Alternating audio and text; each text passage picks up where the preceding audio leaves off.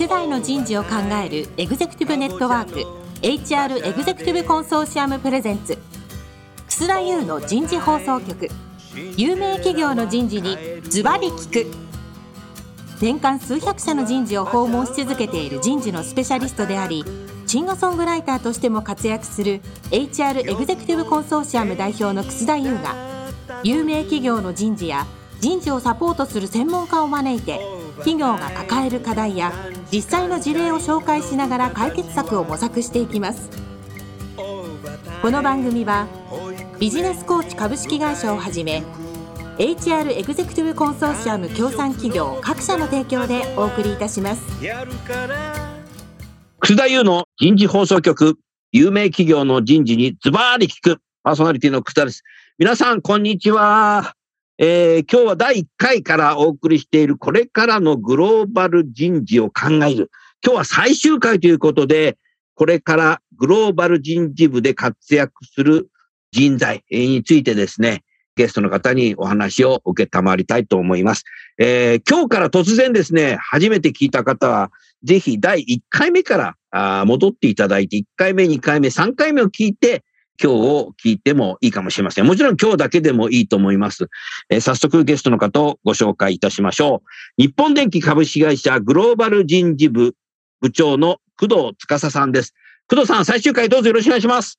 はい。よろしくお願いいたします。続きまして、もう一方、三井化学株式会社グローバル人材部部長の小野慎吾さんです。小野さんも最終回どうぞ今日はよろしくお願いします。はい。よろしくお願いします。さあ、工藤さん。はい。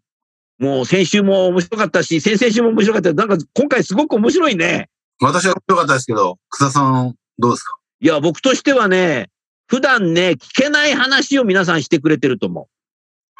普段セミナーではこういうテーマじゃ話さないじゃないですか。まだまだマイノリティってことなんですかね。いや、だって海外の売り上げだから聞いたらそうってこと。だから最後も言ったけど、やっぱ無限にまだグローバルは拡大できるので、いや、でも10年前とは本当違うなっていうことと、やっぱ皆さんのこの苦労が腹を開いて、本当のグローバル企業になっていくんだろうなって、そんな日思いましたね。さあ、それしたらですね、今後、これから5年後、10年後、20年後、30年後、グローバル人事部で活躍する人材についてですね、お話を聞きたいなと思います。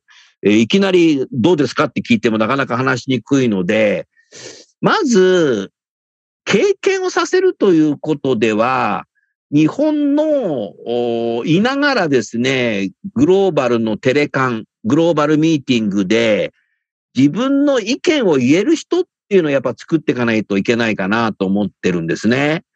えー、小野さん縦に首振ったので、小野さんやはりまあ、三井化学の中、また一般的にグローバルなミーティングで、日本人ってよく言われるのが、外資系の方でもよく言われるのが、日本人って議事録取るのうまいですよね。だって小中高の時授業中喋ったら怒られて板書してましたからねっていう、よく言うのがあるんですけども、やはりグローバルなミーティングの中で質問をしたり意見を言ったりすることの度胸、それからタイミング食い込んでいく度胸。この二つの経験っていうのは何か日本でできそうですけども、その度胸がないと、なかなかグローバル人事部で活躍できないステージに来たかなと思ってますけど、いかがですか？はい、ありがとうございます。あの、本当にそうだなと思ってまして、度胸でなんとかなるっていうのはあると思うんですよね。あの、正直。うん、あの、全然違う話ですけど、出川哲郎さんがテレビとかでよくあの、出川 English ってやってるんですけど、度胸があれば何とか通じるっていうのは、ま前提としてあるので、まず恥も外聞も捨てて話すっていう度胸は、これは多分ね、経験しないとわかんないと思うんですよね。なんで、いかにそういう場に日本の人事しかしてない人たちを引きずり出してあげるかっていうのが、あの、大事前提として大事かなっていうふうに私なんか思ったりします。はい。なるほどな。確かにね、日本人は英語を喋るときにきちっとした発音じゃないかいけないのかなとか、やっぱ文法中心に習ってきてるから文法間違っちゃったら恥ずかしいなとかっていうのが多分あると思うんだけど、でも私なんかあの、毎年アメリカ合衆国に遊び、一人で遊びに行きますけども、もう、でも、2019年が最後でしたけど、2019年は2回行ってるし、2018年もアメリカ2回行ってますけど、あの、いろんなカフェ入ったり、レストラン入ったりするけども、何この人たちの英語みたいなさ、あの、インド系の人だとか、南米系の人だとか、他のアジアの国の人でも、何言ってるか分かんないよね、英語発音してる人いますよね。はい。日本人だけなんですよね。なんか日本人はこういう喋っちゃいけないんじゃないかって。なんかそういうこと自体もやっぱりもうどうでもいいんだみたいな、伝わりゃいいんだぞみたいな。逆に訂正してくれるよみたいなぐらいの人がいないといけないんだろうね。はい、なんであの、まあ、当然この話でいくと、例えば10年前とかだと、英語ができる人だけがグローバル人事系をやってですね、英語できない人はもう無視っていうのが結構あったんですよ。なるほど。で、そうすると限られた人しかグローバル人事やらないので、より差がついてしまうじゃないですか。うん。なので、ちょっと無理やりなんですけど、まあ、あんまり TOEIC に意味があるかどうか置いといて、会社としてのバーよりもちょっと一段高いバーを人事部門全員に課したんですよ。 stretch assignment してんだじゃん。あの、全員800点。でこれは、あの、部長級も全員そうですと。例外許しませんっていうので、一回セットしてですね。で、うんあの、勉強させるためにグローバル会議ありますよね、人事会議。うんそこで、全員日本の人事のマネージャークラスで課長とかやって、もう国内の労務しかやってない人を、ちょちょちょちょって呼んできて、プレゼンテーション一人一枚だけでいいです。グローバル会議でやってくださいって言って、無理やり。してもらうとこからスタートしてますね。うん。その時の何かシーン、エピソードをお話しください。はい。みんなうまくできてた？いや、もうすごい緊張してて、いやー、ちょっと無理ですって言うんですけど、一人何分ぐらいなの？1枚だけですから、1人1分でいいんですよ、プレゼンテーション。なるほど。でも結構本当になんか、そこにすら、いやー、そんなの無理ですっていう総合職がいるんですよね。うんで、そうなるだろうなって予測してたので、今度あの、まあ、いわゆる一般職の人もいますから、その人たち向けに、英語の講座っていうのを毎週開いたんですよ。うん、なるほど。で、グローバル会議来た時に、そのグローバルの人事の人はそこの場に呼んで、一人一分ずつ自己紹介してくださいっていうのを、この一般職の人にもやってもらったんですよ。で、一般職の人は一生懸命やってるのに、あれ、うん総合職のマネージャークラスやらないんですか？みたいな、そういう、あの、立て付けから入って、うん。で、実際プレゼンしてもらったんですけど、当然うまくできないわけなんですけど、そこでグローバルのメンバーにお願いしたのが、もうね、みんなね、スタンディングオベーションでね、拍手してくれと。おうっていうような、ちょっと段取りからして、少し気持ちを盛り上げるみたいなことは、あの、一番初めやってったんですよね。そうすると、海外の人で日本に来日した方たちも事前にお願いをして、はい。拍手してねってそうなんですよね。素晴らしい。言ってるんだね。はい。うん。でもそういうふうに海外の人も協力してくれるんだね。はい。あの、みんなもやっぱりなるべく日本人って英語喋ってよって思ってるのがあるので、そこは協力してくれはしますけどね。はうい。ん。そこまでやってたんだ。なんで今はもう本当にグローバル関係人事は何十人かあの日本でも関わってますけど、全員もう普通にモデレーターやったり、ワークショップやったりとかっていうのが、まあ、だからそういう。自己紹介したり、1分間スピーチした人が今はもう普通にできるようになったってこと。まあ、レベル感はあるけども、まあ、そういうことを見ながら、若い人なんかは、それやんなきゃいけないなと思って、吸収力早くどんどん勉強するので、まあ、そういうプロジェクト入れてくださいとかって言って、マトリックス組織のプロジェクトに入って、うんで、実際試してみると、な、慣れてきますよね。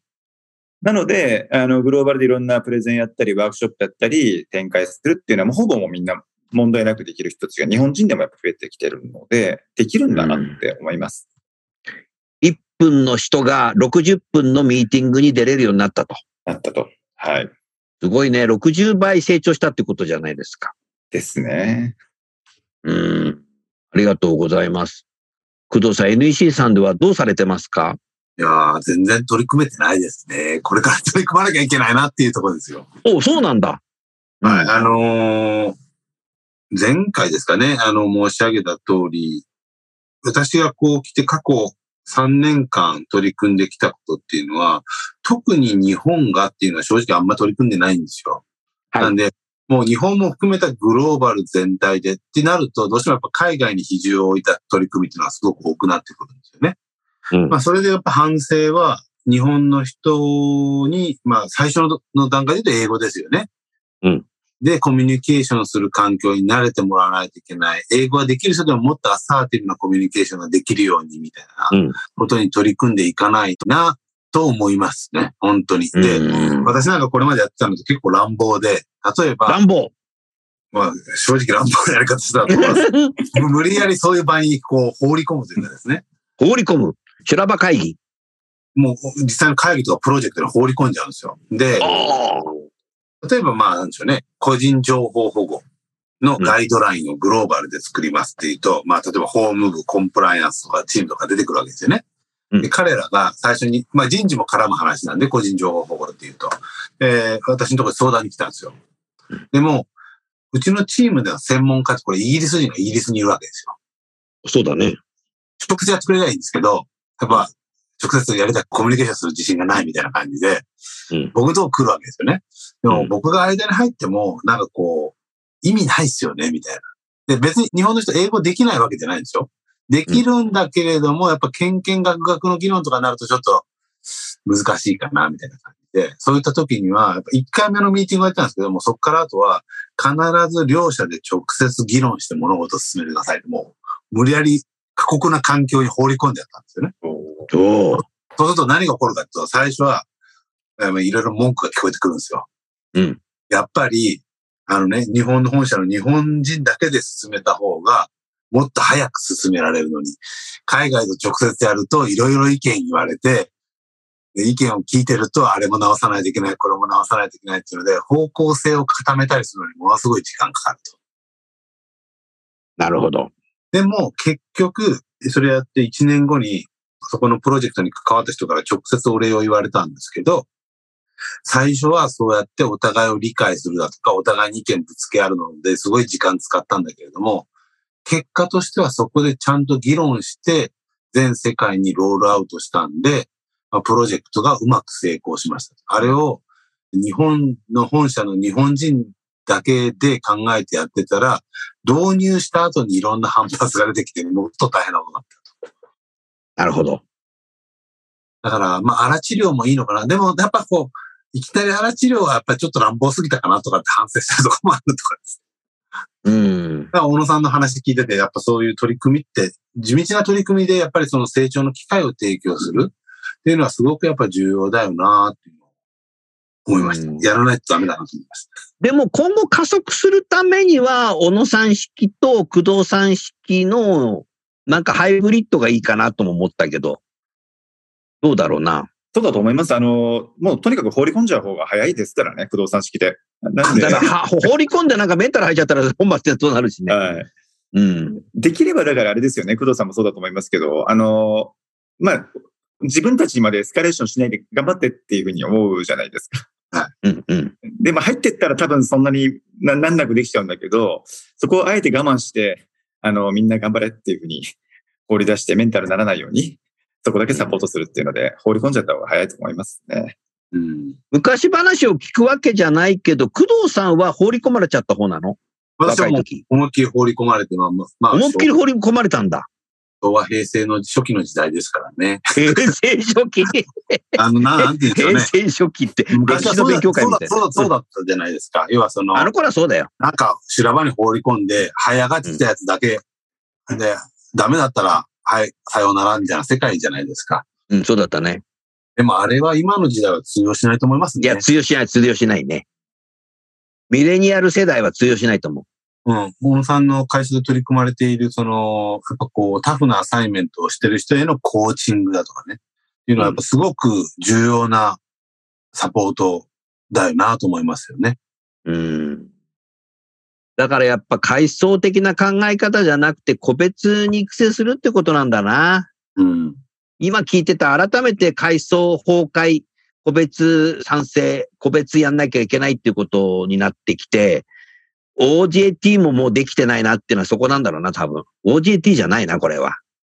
OJT って言葉でごまかしてる場合じゃないな。あねなるほどな。小野さんは若い時、はい。放り込まれたの？私、あれですよね、その、楠田さん前話したかもしれませんけど、まあ、海外留学もしてなければ、駐在も全くしてない人間なんうん知ってる知っですよね。てるよ。だからまあ、純ジャパなんですけども、純ジャパン。純ジャパって言葉使った。まあでも、そうですね。あの、ビジネスの場であったりとか、この前話した、あの、M&A の場であったりとか、とにかく、できるかできないか分かんないことに放り込まれるというか、なんか、取りに行っちゃうんですよね、そういう機会を。うん。なんで、まあそこでもうとにかくもがきながらやるって感じなんで、やっぱ放り込まれた方がいいなと思います。うん取りに行っちゃうっていうのは、やっぱりあなたはバスケットプレイヤーだから球を取りに行っちゃうんだろうね。あ、間違いなく。ちょっと違う？執執着心がありますから、ボールに対して。なるほどな。はいでもやっぱり、工藤さんも、小野さんも時代は違ったかもしれないけども、やっぱり、1回目か2回目に話してたさ、なんていうか、パッションがあるんだよな。うん、それからやっぱり、それが、機会は修羅場だったかもしれないけど、それを与えてくれている会社にいたんだろうね。ううんん、そこがこう、まあね、辛いさもあったかもしんないけど、這い上がって気がついたらグローバルの人事の部長になってますみたいな。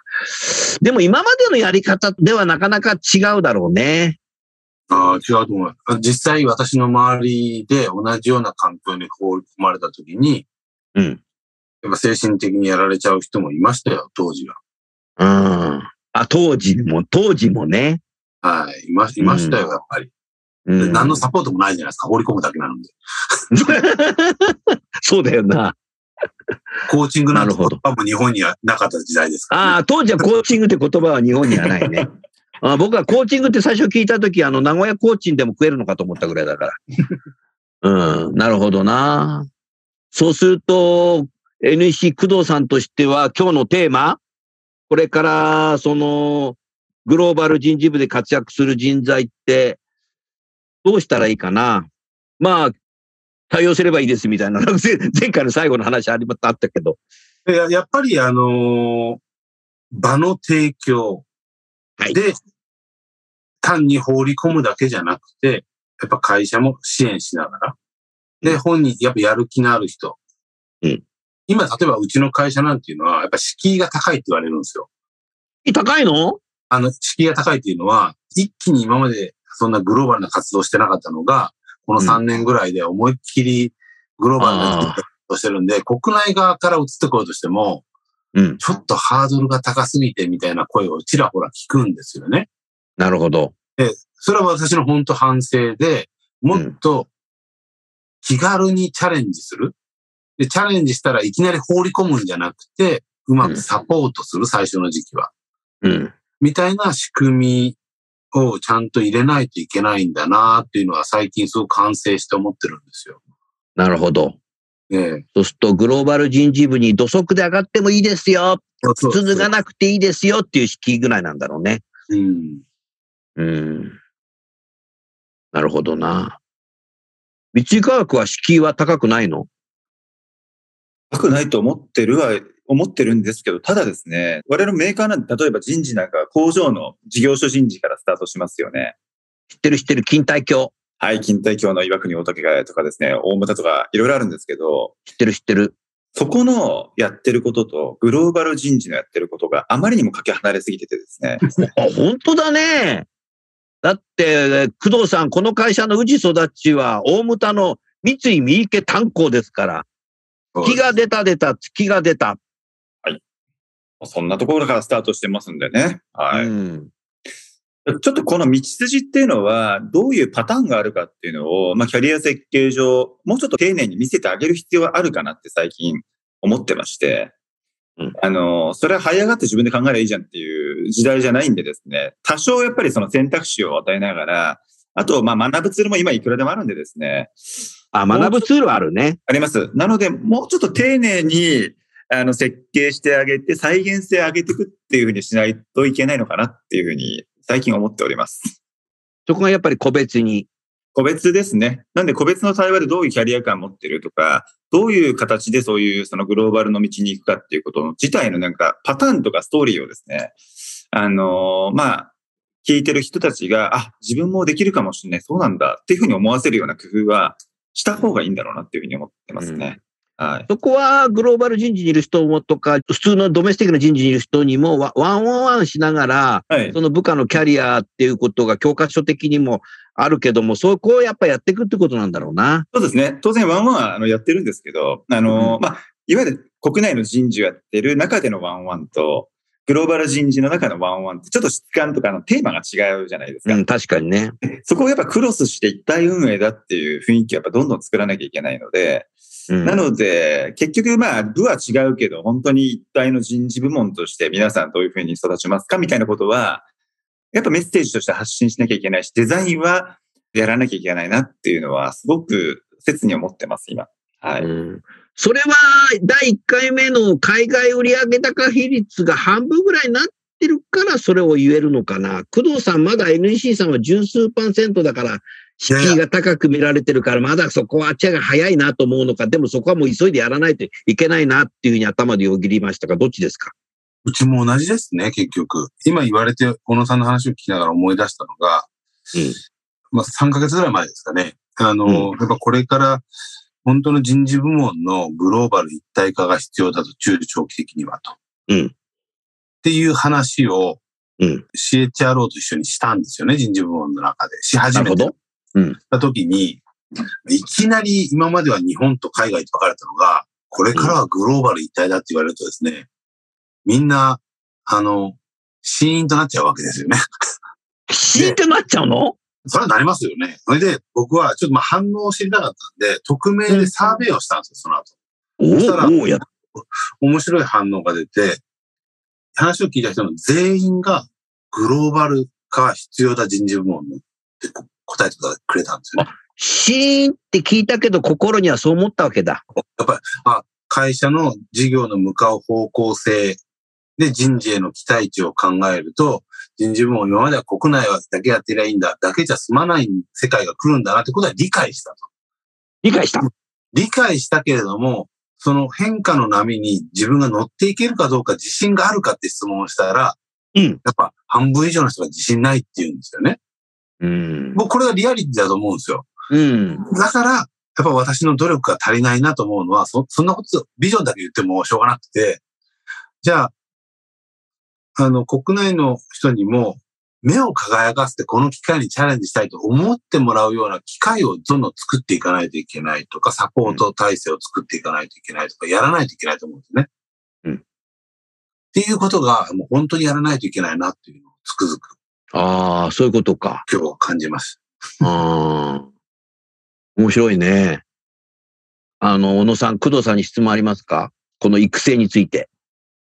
いや、あのーさっきお聞きしてるとね、あのー海外で3万人いらっしゃってで、あのーね、COE のヘッドがイギリスにいらっしゃるオーストラリア人って意味でいくと、ものすごいなんかその場の提供ってできそうだなと思うので、なんかその、部は違うけど、クロスファンクショナルなプロジェクト的にして、ポンポンポンポンうん。インターンシップ的にその場を使ってみて、まあ、3ヶ月そのミッションを0.5コースでやってみようかとか、そんなのってなんかできたりしそうなのかななんて、ざっくり聞いて思ってたんですけども。そうですね。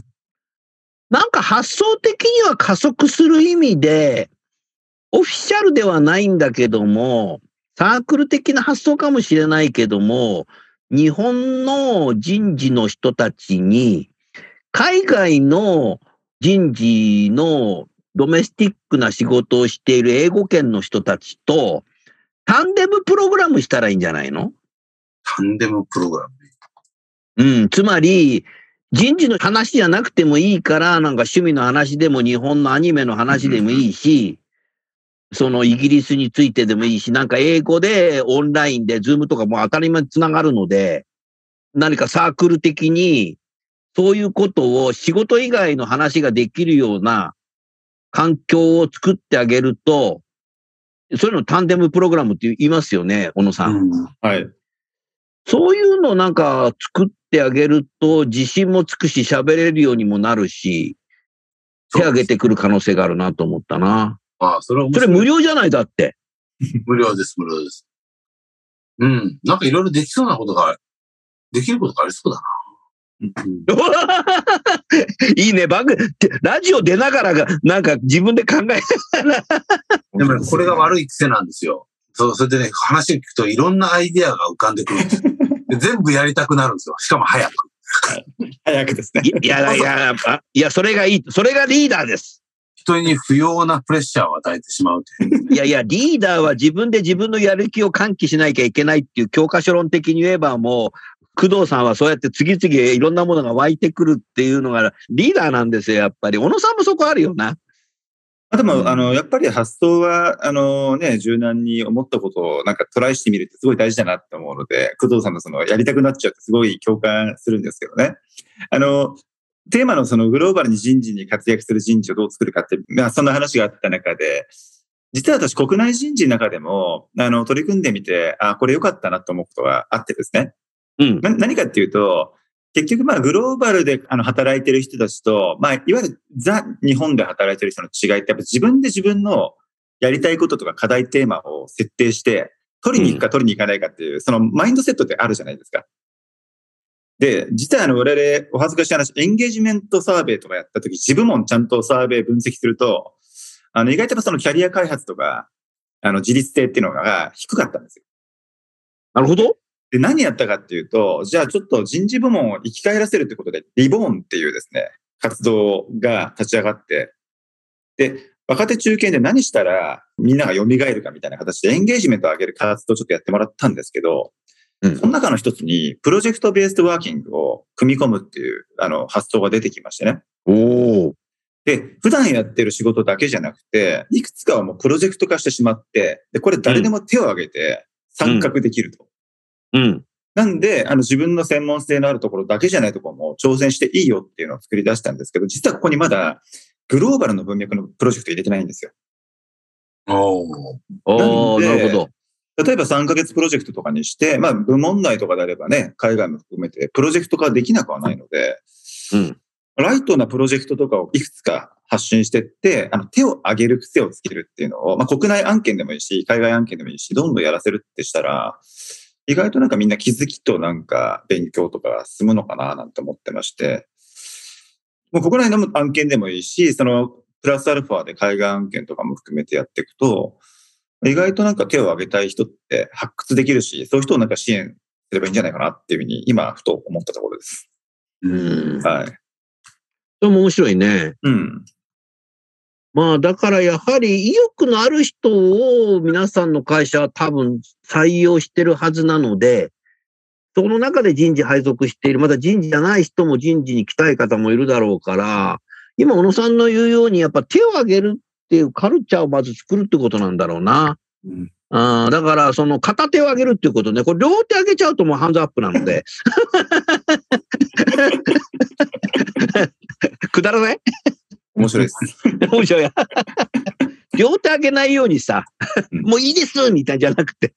だ、だから多分ね、手挙げる人いっぱいいるはずだよ。だって手挙げてさ、NEC とか三井化学にエントリーしてきたわけだから。結構いるんですよ。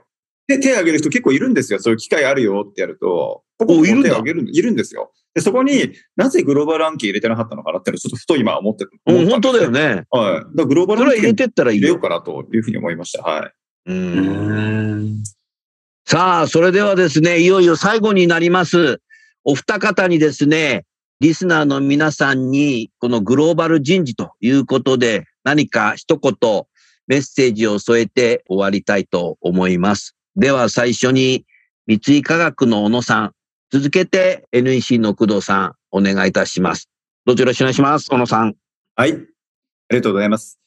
あの、まあ、グローバル人事っていう形で、あの、いろいろこの4週間話させていただいて、すごく特別なことっていう感覚がもしかしてあるかもしれないんですけど、まあ、実はやってみ始めると、そこまで特別なことじゃないっていうふうに気づき始めるっていうのはあります。誰でもやっぱ始めて、あの、やるまでは怖さとか、あの、わからなさとかがあると思うので、まあ、そこはやっぱり一つ、あの、大きいハードルだと思うんですけど、実はまあグローバルだろうと日本だろうと、まあ人事っていう観点で事業成長と人のエンゲージメントを本当最大化するっていう意味では、基本は変わらないんだと思うんですよね。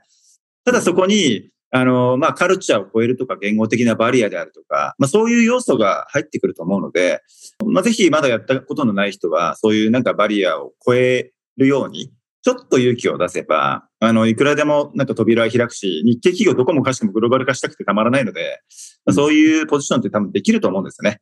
なんで、誰もが通る道だと思って、ぜひ、そういうグローバルにやれる、やりたいと思う人が増えてくると、あの、仲間ができて嬉しいなと思います。はい。ありがとうございます。ありがとうございました。それでは最後に、工藤さんお願いいたします。はい。4週間にわたってどうもありがとうございました。まあ、小野さんもおっしゃってましたけれども、グローバル人事って聞くと、やっぱりその敷居が高いなと思われる方、たくさんいらっしゃると思うんですよね。それ例えば英語の問題であったりとか、何か得体の知れない海外の、なんか海外は日本と違うことやってるんじゃないかとか。確かに国によって法律も違うし、プラクティスも若干違うところがあるんですけど、大きなマクロの視点で見るとですね、全部の国それぞれ違っていて、日本も含めて。でも、マクロで見ると大体 HR で求められることってどこの国でも同じなんですよね。うん。なので、あの、確かに英語はハードルなのかもしれないですけれども、グローバル人事の本当に大きなメリットの一つっていうのは、やっぱり人事が本当にやっぱビジネスから頼りにされる機会って多いんですよね。これ国内よりも多いと思います。それはやっぱり事業側も海外のこと、特に人事周りの話ってよくわからないので、よりヘルプを求めてくる。そういう意味で、より事業を理解する。その中で人事がどう貢献できるのかということを本当に体験できるいい場だと思ってるし、しかも英語も学べると。もうこれ一粒で三度美味しいっていうですね、オポチュニティですので、ぜひともそういう機会に積極的にチャレンジしていただいて、我々ともこう横で連携してですね、お互いにこう高め合っていければいいかなと思っておりますので、今後ともぜひともよろしくお願いをいたします。工藤さんありがとうございました。リスナーの皆さん4週にわたっていかがだったでしょうか？私の感想はですね、今人事がすごく面白い時代になりました。えー、ただこれはコインの裏表。難しい時代になったかなというふうにも思います。ただですね、意欲があればですね、チャレンジできる国にもなってるなと、時代にもなってるなと思いますので、ぜひ意欲のある方はですね、地球規模に仕事をしてみようというふうに思っていただいたらいいんじゃないかなって、そんなふうに思ったわけです。プライベートでも海外に行ってね、楽しめる時代ですので、えー、まあ今コロナでなかなか行けないっていうこともありますけども、ぜひですね、日本の中にいるだけではなくて、ぜひ海外の方とですね、こう人脈を作ってですね、ハッピーになっていくこと自体で、皆さん自身個人個人のウェルビーイングにもつながり、え最終的には幸せだったんだな、というふうに思える時代になってきましたので、ぜひグローバルで活躍するということも考えていただいたらいいんじゃないでしょうか。さあ、それでは最後にゲストの方をご紹介して番組を終わりましょう。NEC の工藤さん、三井科学の小野さん、4週にわたりどうもありがとうございました。どうもありがとうございました。